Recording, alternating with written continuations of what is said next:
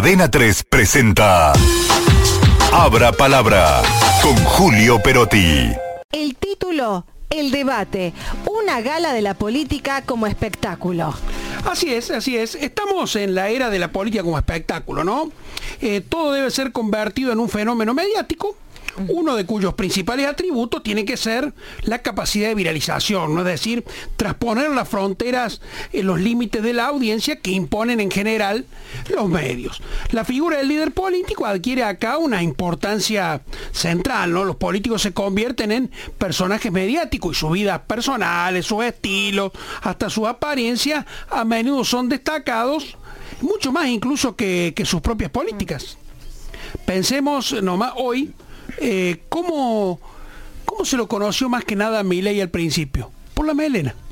Digo, por la ah, melena, porque era, andaba despeinado. Bueno, fíjense qué, qué importancia tiene el estilo personal frente a las políticas. Luego sí, comenzamos a conocer la idea esta de achicar el Estado, la motosierra, etcétera, etcétera. Pero en principio lo reconocimos de esa manera, ¿no? Es decir, eh, se torna más importante quién y cómo comunica que el contenido mismo de la comunicación.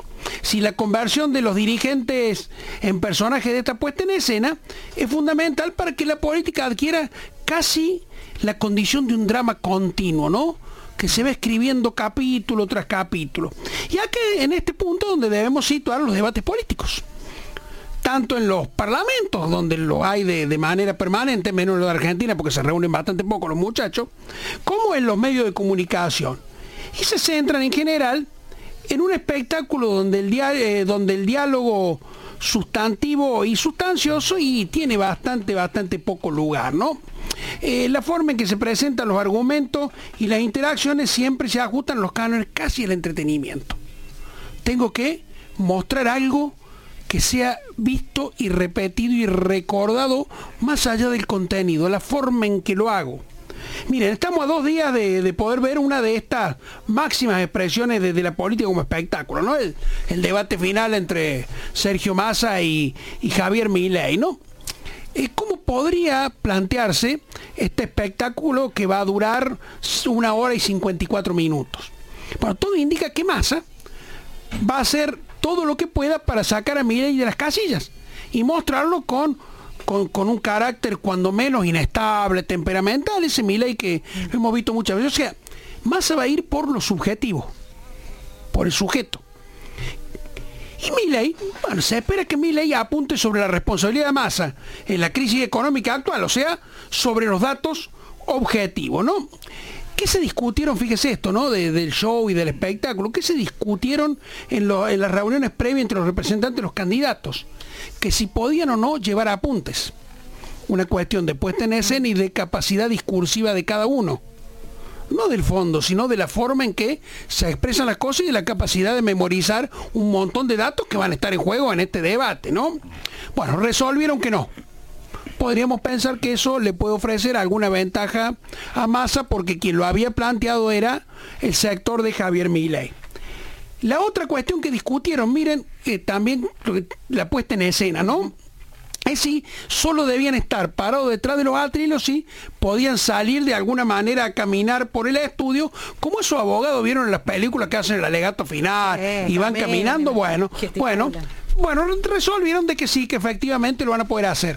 O sea, insistimos, el valor que tiene la puesta en escena del momento, ¿no? O sea, retórica y representación visual dos herramientas que tienden a captar la eh, atención de la audiencia. Bueno, vamos a ver si esta puesta en escena logra convencer a esa masa crítica de 9,5 millones de, argentinos que no, no votaron por ninguno de los dos. No lo votaron antes y no hay, no hay muchas razones para pensar, salvo que uno se sienta en la obligación moral de inclinarse por uno, si no lo hizo antes, por allí parece este, complicado. Son ellos los que, o son esos argentinos los que tienen que poner a funcionar muy bien su, su inteligencia a ver qué es lo que hacen. Los que ya votaron por uno y por otro, ya está, están comprometidos, ¿no?